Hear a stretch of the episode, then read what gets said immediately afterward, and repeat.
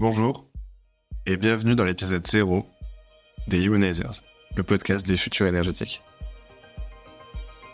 Alors, ce podcast a pour objectif de lier les questions de transition énergétique et la question des futurs souhaitables.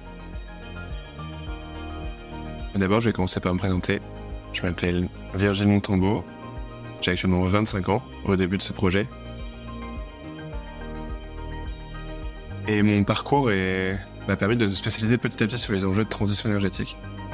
D'abord sur la question de l'ingénierie, avec un diplôme en génie physique et une spécialité sur les transitions énergétiques pour l'ingénieur. Et ensuite, je me suis dit qu'il fallait ouvrir un peu le champ des possibles sur les questions de transition énergétique en me penchant sur la géopolitique, l'étude des marchés de l'énergie et des politiques publiques vont être mises en place pour réussir cette transition. J'étais parti du principe que la technique seule ne pourrait pas nous permettre cette transition qu'on attend. Parce qu'il y a beaucoup de notions de changement de comportement, de notions de euh, d'accès à l'information qui finalement n'ont pas franchement lien avec euh, un lien direct avec les, les questions de transition énergétique. Alors du coup, pourquoi aller voir plus loin que juste la technique? En plus de ces points-là, c'est que finalement, quand on parle de accès à l'énergie pour tous et tous, il y a du technique, mais il y a aussi du politique. Quand on parle de euh, gestion des matériaux, euh, il y a du technique, mais il y a aussi du politique et du sociologique. Quand on parle de rénovation des bâtiments, quand on parle de, du choix du type d'énergie qu'on va avoir dans notre système énergétique, tout ça, la technique n'est qu'un outil pour réussir à le faire advenir, mais ça découle d'abord de choix politiques qui découlent eux-mêmes d'une étude un peu sociologique de où on est et où on veut aller.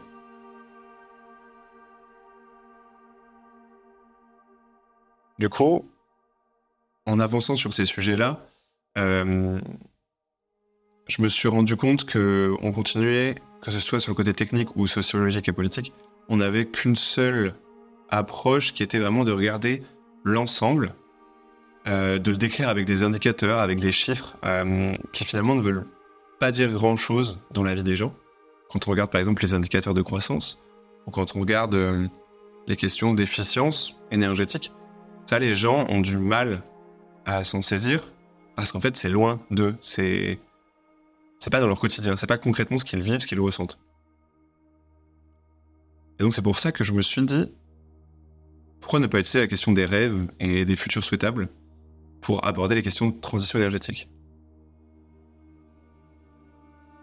Parce qu'en effet, si on arrive à se représenter un avenir plus ou moins proche, on va réussir à se mettre en marche en tant qu'humain vers cet avenir-là. Donc voilà.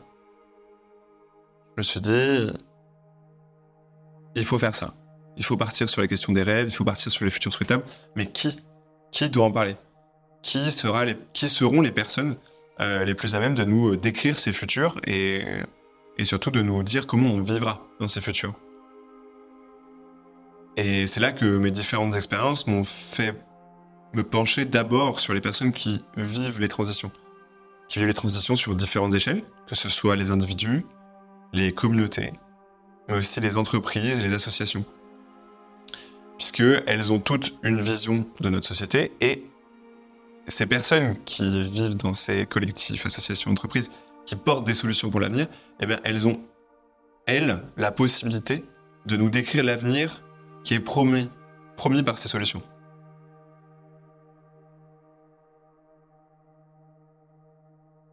Donc maintenant, vous pouvez me poser la question de pourquoi partir jusqu'en Inde? Eh bien, actuellement, si on regarde notre société occidentale, quand on parle de transition énergétique, on va parler uniquement de décarbonation. Euh, la sobriété commence à peine à entrer en jeu. Mais les questions d'accès à l'énergie à tous, c'est toutes, par exemple, sont complètement absents. Si on regarde encore plus loin sur la question de la prospective du futur, on vit dans un pays qui est encore relativement bien protégé des conséquences du dérèglement climatique. Alors, je me suis dit qu'il fallait d'abord sortir de ce point de vue occidental, français, européen, et euh, se plonger dans d'autres cultures, comprendre comment cette question-là est perçue ailleurs et comment on peut s'inspirer de ces autres cultures pour réussir les transitions chez nous. Mais finalement, on sait pas pour qu'elles soient que chez nous, mais c'est qu'elles puissent se faire partout. C'est un peu le défi de toute façon des transitions aujourd'hui, c'est qu'il faut réussir à toutes les échelles ces transitions, que ce soit à l'échelle individuelle, du collectif, des entreprises, des pays et du monde.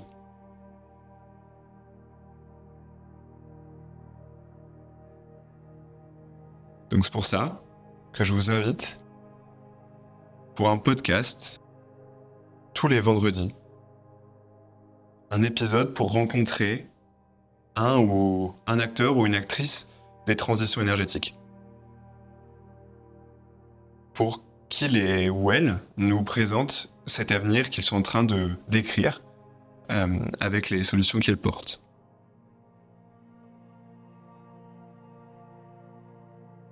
La question du format, je vous invite à être un peu indulgent avec moi puisque c'est la première fois que je fais un podcast. Euh, c'était un rêve aussi. Mais j'ai envie de construire ce rêve, et notamment avec vous.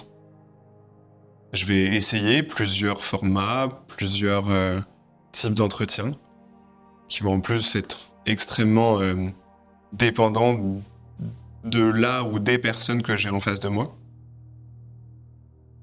Et donc, euh, et donc, je vous invite à me donner vos retours sur chaque épisode et de me dire est-ce que vous auriez aimé que je creuse plutôt tel ou tel sujet, qu'on regarde plus la solution en détail Ou est-ce qu'on détaille encore plus l'avenir qu'il essaie de nous décrire dans, dans l'épisode euh,